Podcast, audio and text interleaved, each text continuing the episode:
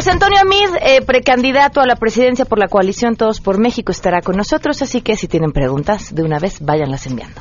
Yo he tenido siempre emoción por servir, claramente una vocación de servicio público, un deseo de construir política pública, un deseo de ayudar a que este país sea mejor. Aprovechando que tendremos aquí un exsecretario de Hacienda, odio el nuevo sistema de facturación electrónica. En serio, uno puede tardarse media hora en hacer un maldito recibo de honorarios. ¿Y saben qué? No va a quedar bien. Está hecho para desesperarnos. ¿Les ha pasado lo mismo? Porque de eso vamos a platicar hoy. Y esta actualización pues va a evitar errores de llenado y permitirá la, modernización eh, de los mecanismos eh, mediante los cuales se reflejan los pagos. Sí, ya, ya, errores de llenado. Cuando uno rellena la misma factura por el número 50, pues ya, evidentemente, ya no tendrían que salirte errores, ¿verdad? Tenemos buenas noticias, el resumen tecnológico con Andrés Costes y mucho más. Quédense con nosotros, así arrancamos a todo terreno. MBS Radio presenta a Pamela Cerdeira en A Todo Terreno, donde la noticia eres tú.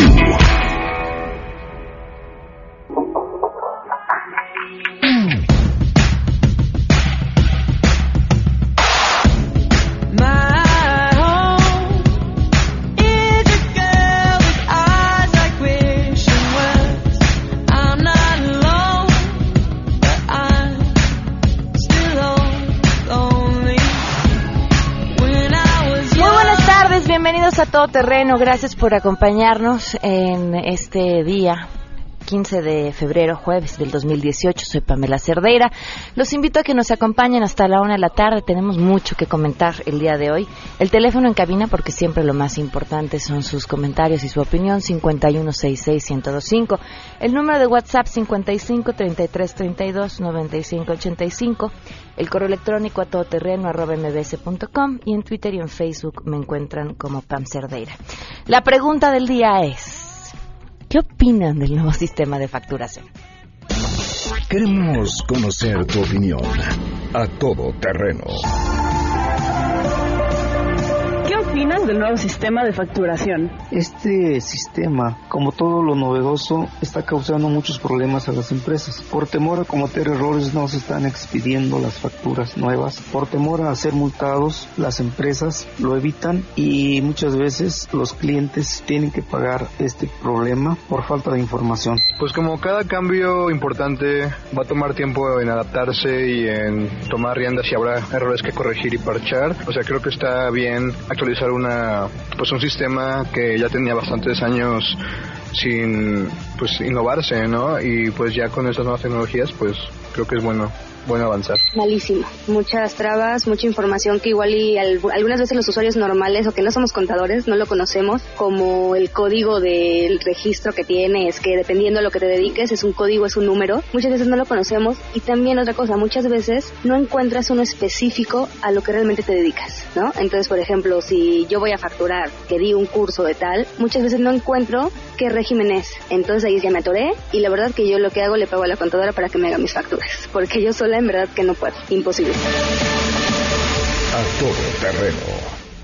12 del día con 5 minutos. Hoy se cumplen 5 meses, 15 días. Llevamos 5 meses y medio del feminicidio de Victoria Pamela Salas Martínez. ¿Cuánto tiempo puede entender una familia que la respuesta de la Procuraduría Capitalina sea estamos trabajando? ¿Cuánto tiempo? ¿Cuánto les parece razonable? Hoy se cumplen cinco meses, quince días del feminicidio de Victoria Pamela Salas.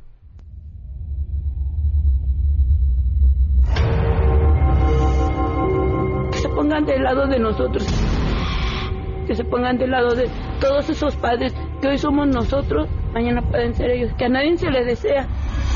Victoria fue nada. Cinco meses con quince días y en este espacio seguiremos contando. Vamos a arrancar con la información. Saludo a mi compañera Citla Licens. Así es, gracias. Mero Mole, empresa especializada en alimentos, bebidas y entretenimiento, lanzó la aplicación Hero Guest para entrenar y mejorar a los negocios del sector restaurantero que eventualmente podrían incrementar sus ventas hasta 10%. Rodrigo Vargas, directivo de Mero Mole, explicó que la meta este año es lograr probar que la aplicación ayuda a mejorar el servicio y por supuesto se incrementen las ventas. También explicó que de acuerdo con estudios realizados en los Estados Unidos, se señala que el staff bien entrenado genera 24% más de ventas y lograría menos rotación de empleados. Para MBS Noticias, Citlali Sáenz. El ICE ha creado la guía para padres sobre la detección oportuna de cáncer infantil que ya se reparte en todas las unidades médicas de primer y segundo nivel de atención, así como en las estancias de bienestar y desarrollo infantil para una detección oportuna de esta enfermedad y poder iniciar los tratamientos.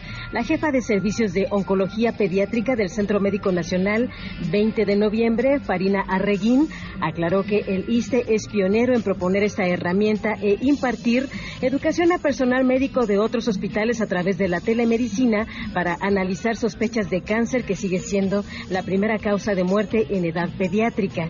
También tiene una clínica de sobrevivientes a cáncer pediátrico debido a que el 90% de ellos tienen efectos secundarios de los tratamientos. De hecho, el 60% presentan alteraciones musculoesqueléticas, incluidas amputaciones o acortamiento de extremidades. También hay problemas funcionales y de movimiento y secuelas con alteraciones endocrinológicas como baja talla, síndrome metabólico o hipotiroidismo. Es la información al momento. Esta mañana la candidata independiente a la presidencia Pancha descansó y es que desde ayer en la agenda los reporteros nos dieron a conocer que el aspirante presidencial festejaría el 14 de febrero y se fue a echar pata por lo cual será hasta esta tarde que retome sus actividades, aunque se sabe que por el periodo de intercampaña que ha establecido el Instituto Nacional Electoral, así como por sus reglas, solo hablará de asuntos generales, razón por la cual el equipo del aspirante Pancha ya nos compartió monografías del general Villa, del general Cárdenas y del general Álvaro Obregón. El jefe de gobierno de la Ciudad de México, Miguel Ángel Mancera, anunció la salida de circulación de más de 300 microbuses que circulaban por los ejes 5 y 6 Sur que serán sustituidos por transporte de gas natural. En el banderazo de salida en el Zócalo Capitalino dijo que están sustituyendo al menos de 40 a 50 taxis por vehículos híbridos al mes, por lo que no pensaría que venga un nuevo gobierno que revierte estas decisiones y de concesiones a transporte que use diésel y gasolina. Vamos a escuchar al jefe de No pensaría yo que pueda haber un gobierno que quiera dar marcha atrás y que suelte concesiones a microbuses. No pensaría yo que venga un gobierno que diga otra vez taxis de manera libre y a disposición para gasolina. Me parece que los pasos que ha dado la ciudad para lograr contener los límites que nos marca la norma, que hoy es 150 puntos de contaminación, solamente lo podemos hacer así, si transformamos nuestro transporte público. También recordó que en la capital se puso fin por decreto a los microbuses porque no hay más concesiones y recordó que los embates de los últimos días contra su administración se deben al clima electoral. Reportó Ernestina Álvarez Guillén.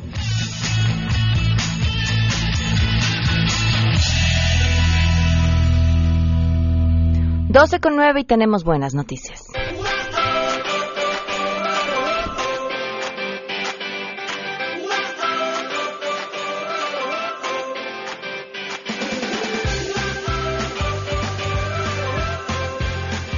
Ayer ya no les compartimos esta buena noticia, pero dio a conocer el jefe de gobierno capitalino Miguel Ángel Mancera unas nuevas bicicletas que forman parte del sistema Ecobici que tienen pedaleo asistido, supongo son en parte eléctricas. Están padrísimas y, y lo celebramos por varias razones, porque hay que celebrar sin duda todo aquello que tenga que ver con la movilidad, con mejorarla y por supuesto el ciclismo, porque no solamente mejoran la movilidad, mejoran nuestra salud y, y los que se mueven en bici, no me dejarán mentir, también tu calidad de vida. Uno disfruta eh, el recorrido de una manera distinta, completamente distinta cuando va en bicicleta. Y bueno, además estas bicicletas con pedaleo asistido están diseñadas para recorridos más largos. Pero también en las buenas del día de hoy, le agradezco al jefe delegacional de Benito Juárez, Cristian von Ruerich, que nos acompaña vía telefónica. Gracias por estar con nosotros. Buenas tardes. Muy buenas tardes, Pamela, con el gusto de saludarte. La buena noticia tiene que ver con la Universidad de la Mujer que se inauguró el día de ayer. ¿En qué consiste? Sí, así es. Mira, estamos muy contentos porque inauguramos la primera Universidad de la Mujer en la Ciudad de México. Eh, el objetivo es otorgar a las mujeres pues capacidades, herramientas para que puedan potencializar eh, su autonomía económica. Es decir, queremos empoderarlas para que puedan especializarse, pero también tener un oficio para que sin duda puedan contribuir a su bienestar social y desarrollo económico. Es decir, venimos trabajando desde hace muchos años en varias administraciones en la delegación Benito Juárez en modelos de capacitación como son las universidades de la tercera edad, que son modelos únicos en la Ciudad de México, y este modelo nos ha servido para crear la Universidad de la Mujer. Eh, tenemos eh, Red Mujeres, que sin duda estamos trabajando con ellos desde hace desde el inicio de la administración, en donde tiene que ver en materia de salud, de deporte, de desarrollo económico, pero esta universidad pues viene a ser como, digamos, el broche de oro de lo que hemos venido trabajando para empoderar a las mujeres. Por ejemplo, eh, estamos atendiendo, eh, estamos dando talleres, en capacitación a más de 2.000 mujeres en esta universidad en siete ejes temáticos, desarrollo humano y cultural, desarrollo profesional, laboral y bolsa de empleo, desarrollo de técnicas empresariales, desarrollo tecnológico, activación física y salud, estilo urbano y ecotecnia, en más de 40 materias, eh, donde este, muchas, más de 2.000 mujeres están capacitándose. Déjame decirte que también esto va aunado a otros programas que tiene la delegación para apoyar a las jefas de familia. Es decir, tenemos más de mil mujeres que son titulares este, de su casa, que no tienen una pareja y que requieren los, los recursos económicos para seguir apoyando a sus hijos en la alimentación y en la educación. También las apoyamos en estas guarderías infantiles que son punta de lanza. Tenemos siete guarderías y vamos a inaugurar la próxima semana la octava guardería de Sendy, donde estamos atendiendo a más de 900 niños en su educación, en su alimentación, porque es fundamental que las mamás, eh, sobre todo de escasos recursos, las jefas de familia, sepan en dónde dejar a sus hijos para que este, se sientan seguros de que están eh, bien cuidados, bien educados y alimentados para que puedan seguir trabajando. Estas materias que imparten dentro de la Universidad de la Mujer, ¿qué duración tienen? Sí, este, hay duraciones diferentes. Okay. Este, hay algunas que son de seis meses, otras de un año, hasta de tres años. Doy un ejemplo. Eh, por ejemplo, en las universidades de la tercera edad, eh, hace seis meses se eh, se recibieron 140 personas como escritores que ya publicaron su libro. Lo mismo buscamos con la nueva Universidad de la Mujer, en donde puedan recibirse en, los diferentes rubros, en los ejes temáticos que te comenté, pero también tenemos, por ejemplo, gastronomía internacional, artes culinarios, este, computación y nuevas tecnologías, eh, idiomas tenemos chino, mandarín, francés, inglés, plan de vida, plan de negocios y como te decía también actividades físicas. Y, también pues quien lo requiere como eh, damos también el servicio de asesoría y orientación. Hay muchas mujeres que nos llegan eh, desgraciadamente porque han sido víctimas de violencia física o psicológica donde les apoyamos en la salud pero también en la asesoría jurídica. Mira, uno de los elementos por los cuales la mujer que ha sido violentada no denuncia, a, digamos, al agresor, eh, principalmente más allá de por tener miedo, es el no tener una este, una autonomía económica. Entonces, aquí ayudamos a ellas, a muchas de las mujeres que necesitan especializarse o también a quienes mismos necesitan una capacitación para tener un oficio sean autosuficientes y eh, puedan mejorar su calidad de vida y tengan autonomía económica. Cristian, ¿sí? me tengo que ir a una pausa, pero quería nada más preguntarte, ¿en dónde se encuentra la universidad para que pudieran ir? Sí, mira, está en la avenida Cuauhtémoc, esquina Eje 7, eh, en la, al lado de las instalaciones deportivas de la Delegación Benito Juárez, sobre Cuauhtémoc y Eje 7 en la Delegación Benito Juárez. Ok, pues que vayan y que, y que la aprovechen. Muchísimas gracias y felicidades. Muchas gracias. Te mando un abrazo. Igualmente, 12 con 16, vamos a una pausa y volvemos. Más adelante, a todo terreno. José Antonio Mide está con nosotros y regresamos con él. Si te perdiste el programa A Todo Terreno con Pamela Cerdeira, lo puedes escuchar descargando nuestro podcast en www.noticiasmbs.com. Pamela Cerdeira regresa con más en A Todo Terreno, donde la noticia eres tú. Marca el 5166125. We could do revenge, revenge, revenge, revenge, together, together. Revenge is sweet.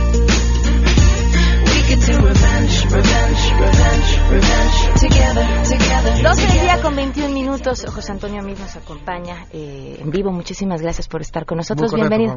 muy contento, muy entusiasmado y muy agradecido. En, en este mm, ejercicio por poder platicar con todos los precandidatos a la presidencia, tenemos una pequeña seccioncita llamada Sé lo que hiciste el sexenio pasado. ¿Nos acompaña a escucharla? Sí, claro. A sus 48 años de edad, José Antonio Mid podría considerarse como el jugador más valioso, aunque a ciencia cierta no podríamos saber de qué equipo.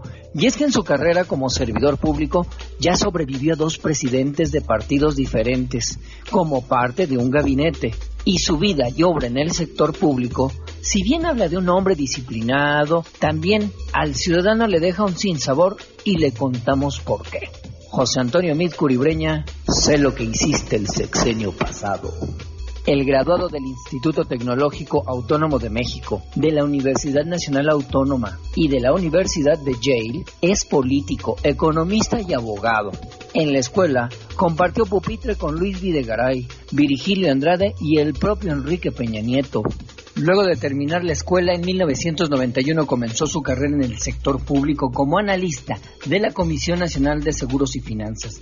De ahí pasó a la Comisión Nacional del Sistema de Ahorro para el Retiro en 1997, para posteriormente convertirse en el secretario adjunto en el Instituto para la Protección al Ahorro Bancario, antes FOBAPROA. Sí, ese mismo que se hizo para salvar a los banqueros tras el famoso error de diciembre del 95. A principios del siglo, en la administración de Vicente Fox Quesada, fue director de banca y ahorro de la Secretaría de Hacienda y Crédito Público. En el año 2002, en Banrural, logró rescatar al instituto de una grave crisis y estabilizó los créditos agrarios. Eso lo puso en la mira de los talentos en materia de economía y en 2006 fue nombrado coordinador de asesores de Enrique Cartens. Si usted quiere ubicar de manera más terrenal el trabajo del señor Mid, seguramente lo podrá identificar fácilmente cuando usted tiene que hacer cada mes una declaración fiscal. Y es que antes de ser secretario de Hacienda de la administración de Felipe Calderón, él fue una de las piezas clave para la negociación entre esa secretaría y el Congreso de la Unión para la creación de la famosa reforma fiscal. Luego de eso, brincó como subsecretario de Ingresos de la Secretaría de Hacienda.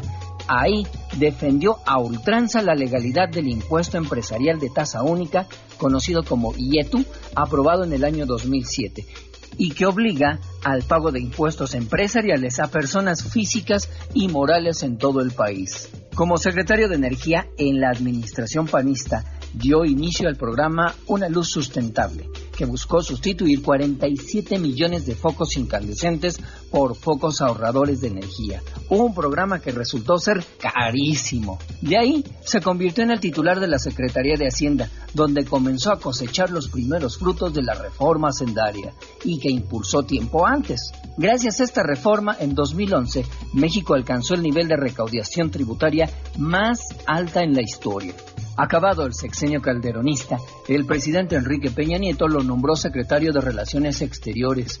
Ahí nadó de a muertito cuatro años y su mayor logro fue ser reconocido por una revista como uno de los 500 personajes más influyentes en 2013. Para el año 2015 volvió a brincar. Tras la salida de Rosario Robles, ocupó la Secretaría de Desarrollo Social, donde puso en marcha la Estrategia Nacional de Inclusión Social, con la intención de abatir el rezago alimenticio en el país. Programa que, según la Coneval, redujo en 2 millones de personas pobres en toda la República en el año 2016. Todo iba bien hasta que llegó el siguiente brinco. De vuelta a la Secretaría de Hacienda, pues el día que renunció el señor Luis Videgaray le dejó una sorpresita en el paquete fiscal 2017. Adivina usted bien, el famoso gasolinazo, junto también con un recorte de 240 mil millones de pesos en el presupuesto federal. Y aunque estas acciones trataron de ser perfiladas como grandes aciertos para consolidar la estabilidad financiera de nuestro país, lo que es una realidad es que para los mexicanos no fue así. José Antonio Mid ahora es candidato del PRI, un partido que se ha dedicado a quitarle en campaña el único atractivo que para el ciudadano tenía, ser un ciudadano sin sesgo político. Actualmente, y en las puertas de su campaña, la gente se pregunta ante quién pasó desapercibido el quebranto financiero en Veracruz, en Quintana Roo y Chihuahua, de los ojos de la Secretaría de Hacienda y Crédito Público, a lo que ha respondido el candidato del PRI, yo mero. Así está lo que hizo este señor el sexenio pasado. 12 con 26, continuamos a todo terreno. Ahora sí, bienvenido, muchas gracias por acompañarnos, No, José Antonio. Muchas gracias, muy contento, muy agradecido. Un, un segmento interesante. Platicábamos eh, sobre lo difícil que es este momento en, en el periodo de las campañas porque hay cosas que no se pueden decir, hay cosas que sí se pueden decir y además venimos de un periodo que ha molestado muchísimo a la ciudadanía, donde se ha gastado muchísimo dinero, donde hemos visto spots de todos los partidos, de todos los aspirantes y a la vez ninguno iba dirigido para nosotros. Y fíjate, yo creo que es interesante lo que dice en un sentido adicional. Las campañas todavía no empiezan, van a empezar hasta el 30 de marzo. Y, y en esta precampaña pasaron cosas. La verdad es que fue una precampaña, yo creo, bastante interesante, que nos fueron dibujando a los precandidatos como somos. Yo creo que sí se aportó mucha información. Pero hacíamos un ejercicio de balance ayer, justamente con el equipo, para ver cuáles fueron los momentos más importantes, los que más llamaron la atención, la- los esfuerzos de comunicación que más trascendieron de las tres precampañas. Y, y yo pensaba, pues a lo mejor fue alguna propuesta que hice en salud, a lo mejor fue el tema de los aeropuertos, a lo mejor fue lo que hicimos en la ciudad y la forma de tratar de comunicarlo. Resulta que el momento cumbre de la comunicación, por ejemplo, Andrés Manuel, fue su video de, de Rusia en Veracruz. El momento cumbre de la campaña de, de Ricardo fueron las hazañas de Ricardo. Y el momento cumbre mío fue cuando estaba yo haciendo planas para no volver a decir resolvido. Eh, Eso yo creo que nos plantea todos retos, nos plantea retos en términos de cómo tenemos que comunicarnos frente a una elección que va a ser bien importante, bien competida y bien definitoria. Y cómo hacerle para poder en este entorno en, en donde pues mucho de lo que se ha comunicado se quedó en, en el terreno de lo trivial, en el terreno de los memes, en el terreno incluso de la molestia, cómo tenemos que hacerle para comunicarnos mejor. ¿Tendrían que existir las precampañas de la forma en la que existieron, con el presupuesto con el que existieron? Mira, yo, yo creo que tienen valor las precampañas y tienen cierto sentido porque se están tomando decisiones muy importantes. Cada partido va a escoger a quién va a ser su candidato. Y los ejercicios que se hicieron en cada partido fue distinto. Y yo creo que eso, o se aprovechó el tiempo de diferente forma. ¿Qué se hizo, por ejemplo, en el caso de la coalición? El domingo van a ir 20 mil delegados a la convención de delegados que va a escoger al candidato del PRI. Entonces, el diseño de la precampaña cara a ese proceso fue ir a ver a cada uno. Yo voy a haber saludado de mano y haber visto a los ojos a cada uno de los delegados. Tiene sentido ese ejercicio. Me van a dar su confianza, me van a dar la confianza de, de encabezarlos, de representarlos, pero era un ejercicio que estaba orientado a eso. Yo lo que quería era lograr dos cosas. Posicionar mi nombre de los tres precandidatos, el único que nunca había hecho un ejercicio de precampaña, el único que nunca en su vida había salido en un spot, era yo, era oportunidad para hacerlo, y conocer a los militantes y que me conocieran, para que me tuvieran confianza. En el caso de Nueva Alianza, hicieron un diseño, eh, yo creo, bien interesante y bien sugerente en la precampaña. Hicieron un ejercicio conversatorios. Ellos también van a tener una convención de delegados y entonces se organizaron por cada circunscripción para micrófono abierto preguntar lo que quisieran. Y eran preguntas que a veces eran de política pública, eran preguntas que a veces eran personales y de cómo uno era. Y, todo esto para decirte que yo creo que la precampaña sí tiene un espacio que ocupar, pero que e- este espacio, en medio de tanta rigidez, se acaba teniendo, yo creo, poco sentido. Yo creo que sí tiene sentido que cada partido defina sus mecanismos, defina sus reglas, que fuéramos libres los mexicanos de darle la transparencia y el seguimiento que quisiéramos a ese esfuerzo, que aprovechemos esta precampaña para empezar a preparar el terreno con mucha más libertad de lo que viene, para llegar a una contienda muy importante, listo, con propuestas, con contrastes y con perfiles. Si pudiéramos hablar de un tema como el más importante para el país, ¿cuál sería? Yo te diría tres. Y- y seguridad, defensa del empleo y la defensa del- de la economía familiar. Yo creo que al final lo que la gente quiere de nosotros, ya en un tema muy básico, puede uno ponerle muchos adornos, pero quiere uno vivir seguro, quiere uno tener un espacio en donde su esfuerzo rinda, rinda frutos y quiere uno tener servicios que le permitan vivir mejor. O sea, al final, yo creo que al centro de cada conversación, si uno quisiera las miles de conversaciones, de encuentros, de debates, de propuestas, esas tres resumen yo creo las tres principales aspiraciones. La gente quiere estar tranquila, la gente quiere tener oportunidad de que su esfuerzo rinda frutos y la gente quiere tener servicios que le permitan estar mejor. Y yo que lo que le toca hacer al gobierno, y esta es una, una experiencia que me queda muy marcada de Cedesol, es, es ver a cada uno en su esfera individual y qué es lo que le hace falta. Cada uno de nosotros enfrenta un reto distinto, cada uno tiene una historia familiar diferente. Dentro de la familia, cada uno tiene un reto que, que no es el mismo de la familia de junto. Cuando estuvimos en Cedesol, lo que hicimos fue literalmente ver qué es lo que teníamos que hacer para que tuvieras educación y terminaras tu ciclo escolar. Y era diferente el esfuerzo para el niño entre 13 y 15 años que para la mamá que no había terminado su escuela. ¿Qué teníamos que hacerte para darte salud? Y el reto era diferente para el, estudiante, a quien podíamos dársela con el seguro social, que para el trabajador formal, que para quien no lo era. Y yo creo que ese es el reto del servicio público y ese es el reto de hacer un buen gobierno. Cómo acompañamos a cada uno de los mexicanos para darle ese empujoncito para que sus esfuerzos rindan mejores frutos. ¿Cuál es el reto en materia de seguridad? Mira, en materia de seguridad el reto ha venido cambiando. Si nosotros vemos el 2011 y lo contrastamos contra el 2017, la geografía de la violencia es distinta. Si vemos un poco el 2011, en donde tuvimos un primer pico de violencia, la violencia tendría a estar concentrada sobre todo en el norte del país y en algunos estados como Guerrero.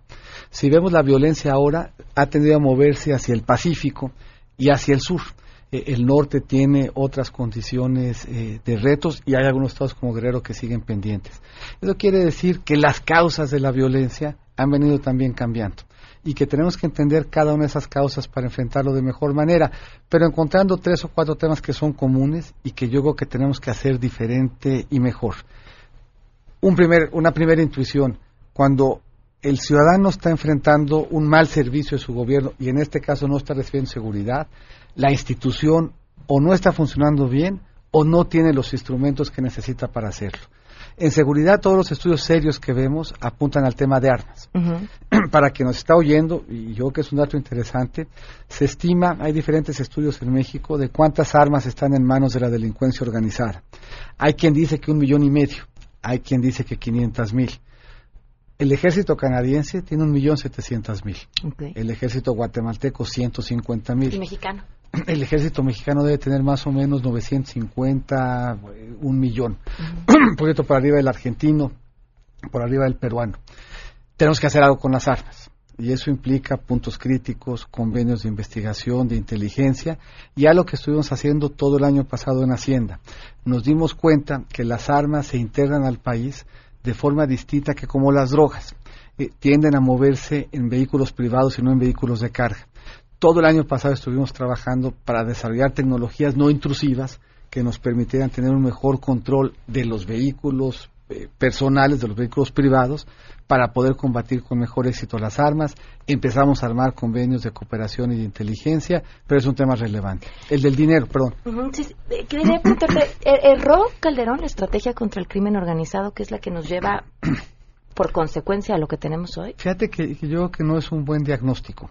Si uno hace memoria, y hay algunos estudios publicados alrededor de eso, primero llegó la violencia y luego llegó la respuesta. Lo que empezamos a ver, si tú te acuerdas, además fue muy gráfico y, y fue eh, muy perturbador, empezaron a, a aventar cabezas eh, en, en, pues en algunos de los espacios de, de- en-. Michoacán, ¿te acuerdas que rodaban Ujú. cabezas en discotecas? Esa violencia detonó una intervención. No fue la intervención la que detonó la violencia. Ahora, ¿cuál fue la definición y qué es lo que tenemos que hacer hacia adelante? La definición implicó darse cuenta que no teníamos capacidad de policías eh, civiles que nos ayudaran a hacerle frente al tamaño del reto de seguridad que teníamos y se le pidió al ejército que complementara los esfuerzos de los policías civiles. Y ahorita que hacías tú la reflexión de qué tendríamos que hacer, no hay forma de que resolvamos el reto de seguridad sin buenos policías.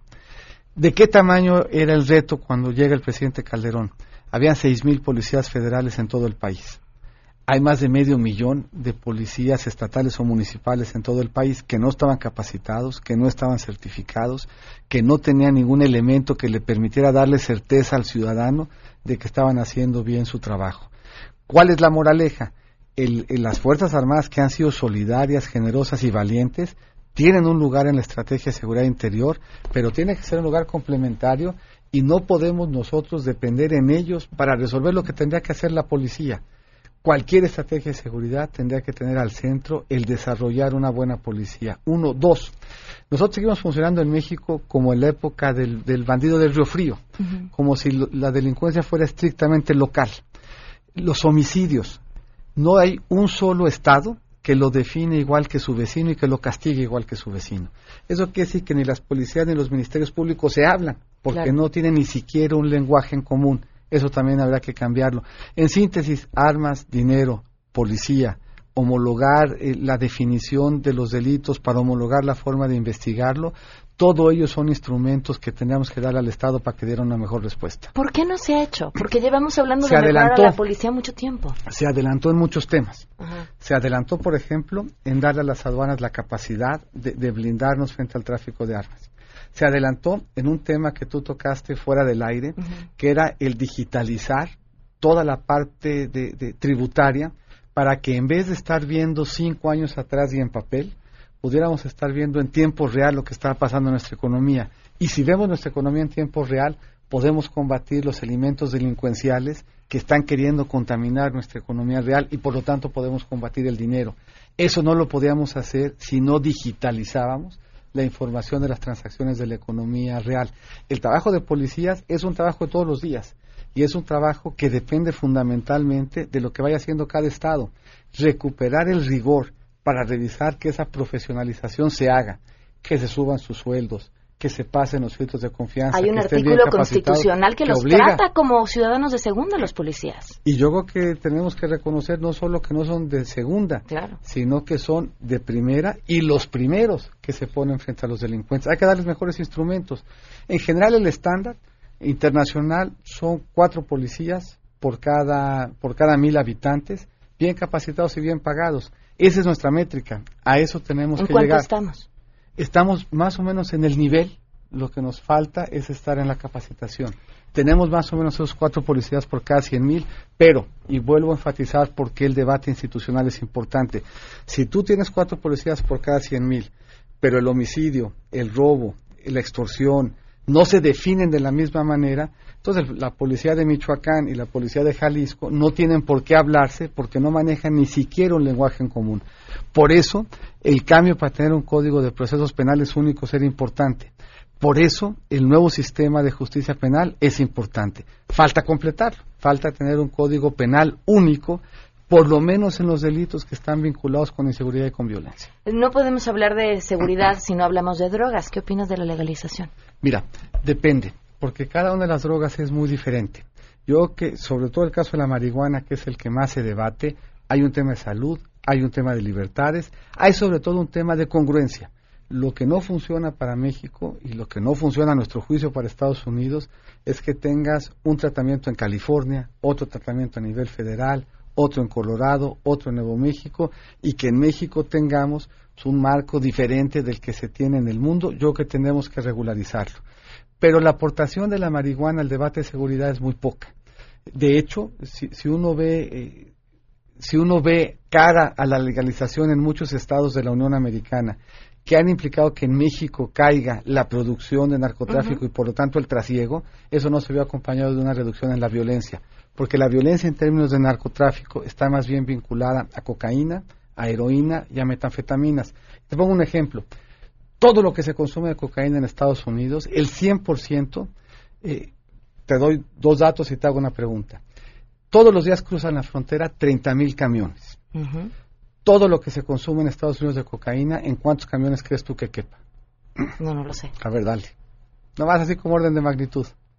¿Todo lo que se consume en cuánto Todo, tiempo? todo, todo. En un año en Estados Unidos, todo lo que se consume, en cuántos camiones de una frontera que transitan todos los días 30 mil camiones. Híjole, no, no, de verdad, A ver, dale, hombre, total, ¿qué? pues no sé, ¿en ¿qué serían?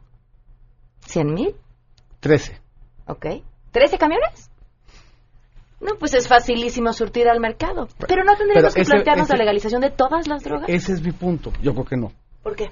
Porque yo creo que en general, yo soy padre de familia y en términos generales reconozco el reto de salud, reconozco el reto de adicción, pero reconozco también que en muchos de esos, muchas de esas drogas, heroína, cocaína, metanfetaminas, pues hay un riesgo peor de seguridad y un riesgo peor de salud. De hecho, nosotros no hemos visto todavía una jurisdicción que haya tomado ese paso.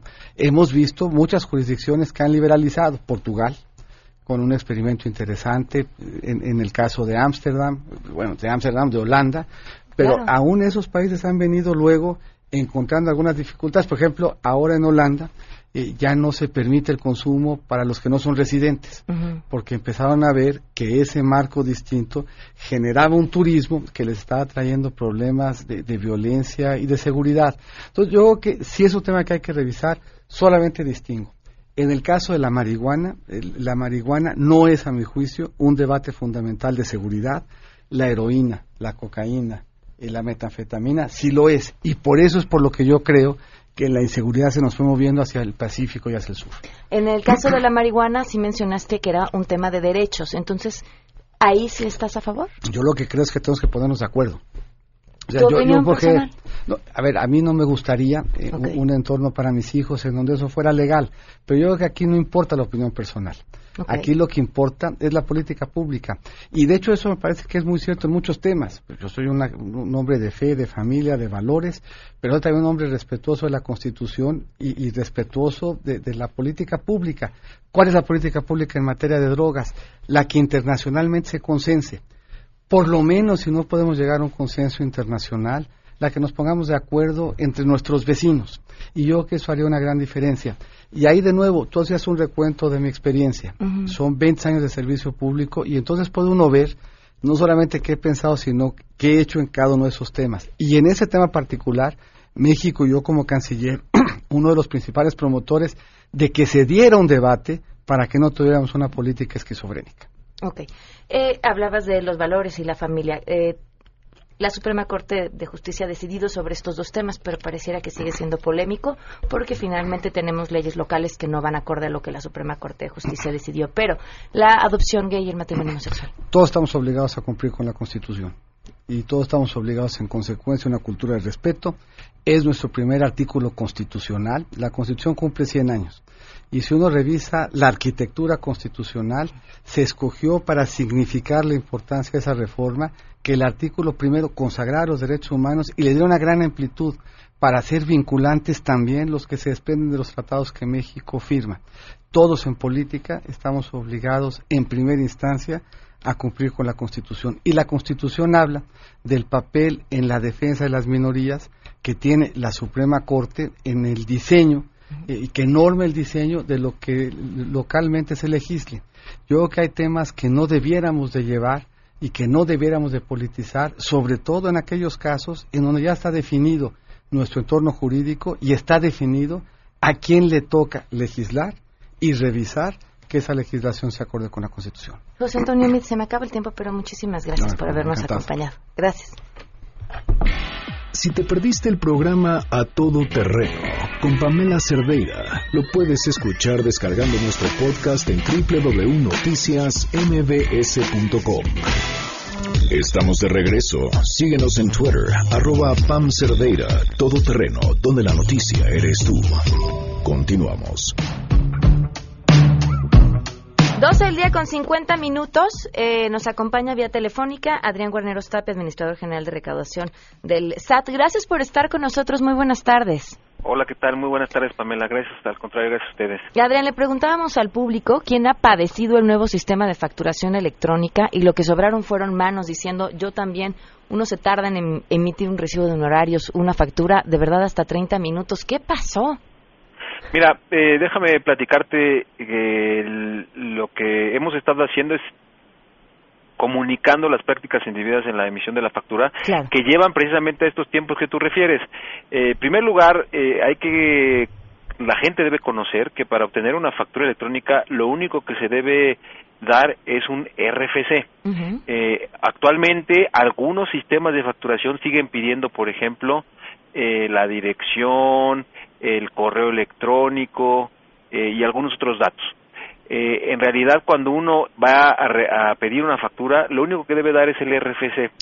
Y, y si lleva más tiempo, eh, generalmente es porque hay sistemas de facturación que siguen anclados en el tiempo en que tenías que dar otro tipo de datos. Eh, lo que estamos nosotros difundiendo es que es momento de eh, exigir nuestros derechos y cuidar nuestros datos personales y para obtener una factura solo se necesita el RFC. Ahora, lo que tú refieres eh, seguramente tiene que ver con que en el mes de enero entró en vigor de manera eh, definitiva la nueva versión de factura y que eso implica eh, que el emisor de la factura, previo a emitir sus facturas, tenga eh, ya claro eh, pues qué, productos vende, qué servicios presta y por consecuencia qué claves les corresponden. Situación que incluso eh, la, la cuestión concreta de la, de la clave pues va entra en vigor eh, de manera eh, obligatoria hasta el primero de julio. Eh, mm, eh, digamos es lo que yo identifico como la posibilidad digamos de la posible de las confusiones que se pueden presentar, ¿no? Claro, son las claves y luego además hay que definir como un montón de cosas más y si no coinciden los sistemas tampoco permiten hacer la factura y demás. Mira, eh, lo único que lo único que ha generado, digamos, esa inquietud es el tema de la clave de productos y servicios y esa clave de productos y servicios entra de manera obligatoria hasta el primero de, julio de este año. Eh, en el primer semestre de este año eh, lo que se está haciendo es la posibilidad de que los contribuyentes puedan poner la clave y puedan ir conciliando con sus clientes si esa clave es adecuada o no. Eh, en realidad eh, la factura, la nueva factura, una vez sistematizada, es, es más sencilla que la anterior, puesto que los datos están ya precargados eh, en los propios sistemas. Ok, o sea, se trata de un periodo de adaptación de hasta los mismos sistemas que ofrecen el servicio de facturación. Mira, se trata de un proceso de, de adaptación seguramente cuando en el mes de enero, lo, lo que nosotros detectamos es que ya se regularizó, incluso en las primeras semanas de- del mes de enero, eh, lo que pudimos observar a nivel de la estadística de facturación es que hubo eh, cierto proceso de adaptación durante la primera semana especialmente y en este momento ya la emisión de facturas, a- a- al menos a nivel estadístico, está eh, absolutamente en su nivel habitual. Ahora, nos decías, finalmente tendría que ser una ventaja eh, para quienes emiten las, los- las facturas o los recibos porque esto estaría pues más estandarizado y prácticamente precargada la información. ¿Cómo? Esa es una muy buena pregunta. Fíjate que toda la información que se está estandarizando en la factura, en este proceso, eh, nos va a permitir en los próximos meses, de manera contundente, eh, llevar eh, declaraciones prellenadas a muchos contribuyentes Mm. y eliminar eliminar eh, algunas declaraciones informativas. Eh, la factura electrónica nos va a permitir en los próximos meses, yo te diría, eh, prellenar declaraciones de impuesto al valor agregado mensuales, eh, prellenar las declaraciones provisionales mensuales del impuesto sobre la renta y nos va a permitir también eliminar eh, algunas declaraciones informativas y, y reducir los requisitos que se presentan cada mes. De eso se trata precisamente el cambio de factura electrónica, se trata de poder utilizar toda la información de manera eh, estandarizada para que los contribuyentes cada vez eh, sea menos eh, costoso en términos de, la transaccionalidad el cumplir con sus obligaciones fiscales. Pues muchísimas gracias por habernos eh, compartido toda esta explicación y estamos en contacto. Muchísimas gracias a ti, Pamela. Buenas tardes. Hasta luego, buenas tardes, Adrián Guarneros Tapia. Gracias por habernos acompañado, administrador general de recaudación del SAT. Oigan, antes de irnos, digo, pues para despedirnos y hablar de piojos, nos han preguntado cómo se le hacía con el tema de los piojos, sobre todo porque en la época escolar eh, es siempre un tema y un enorme problema. Bueno, pues es muy sencillo. Solamente hay que seguir tres pasos de Herclean para acabar con piojos y len- lendres. El primer paso es usar Herclean Shampoo en el pelo seco, lo dejan 10 minutos, lo enjuagan y después usan un peine especial que sirve para quitar las liendres, que viene en la misma cajita de su Herclean.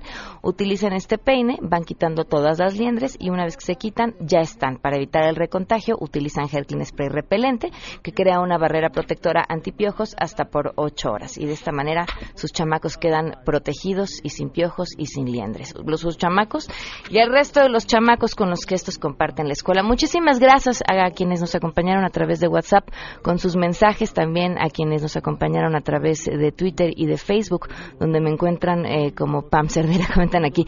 Tendremos un proceso de adaptación más o menos desde 1993 con referencia al sistema de facturación. Hijo, yo, yo le he pasado muy mal, de verdad que la gente que me ha dicho que no la pasa mal, normalmente son los contadores que tienen clarísimo cómo funciona el nuevo sistema, pero de, verdad quizá uno también es de lento aprendizaje. Nos vamos, gracias por habernos acompañado, los espero a todo terreno el día de mañana a las 12 del día. Soy Pamela Cerdeira, se quedan en mesa para todos. MBS Radio presentó a Pamela Cerdeira en A Todo Terreno. Te esperamos en la siguiente emisión, A Todo Terreno, donde la noticia eres tú. MBS Radio, en entretenimiento, estamos contigo.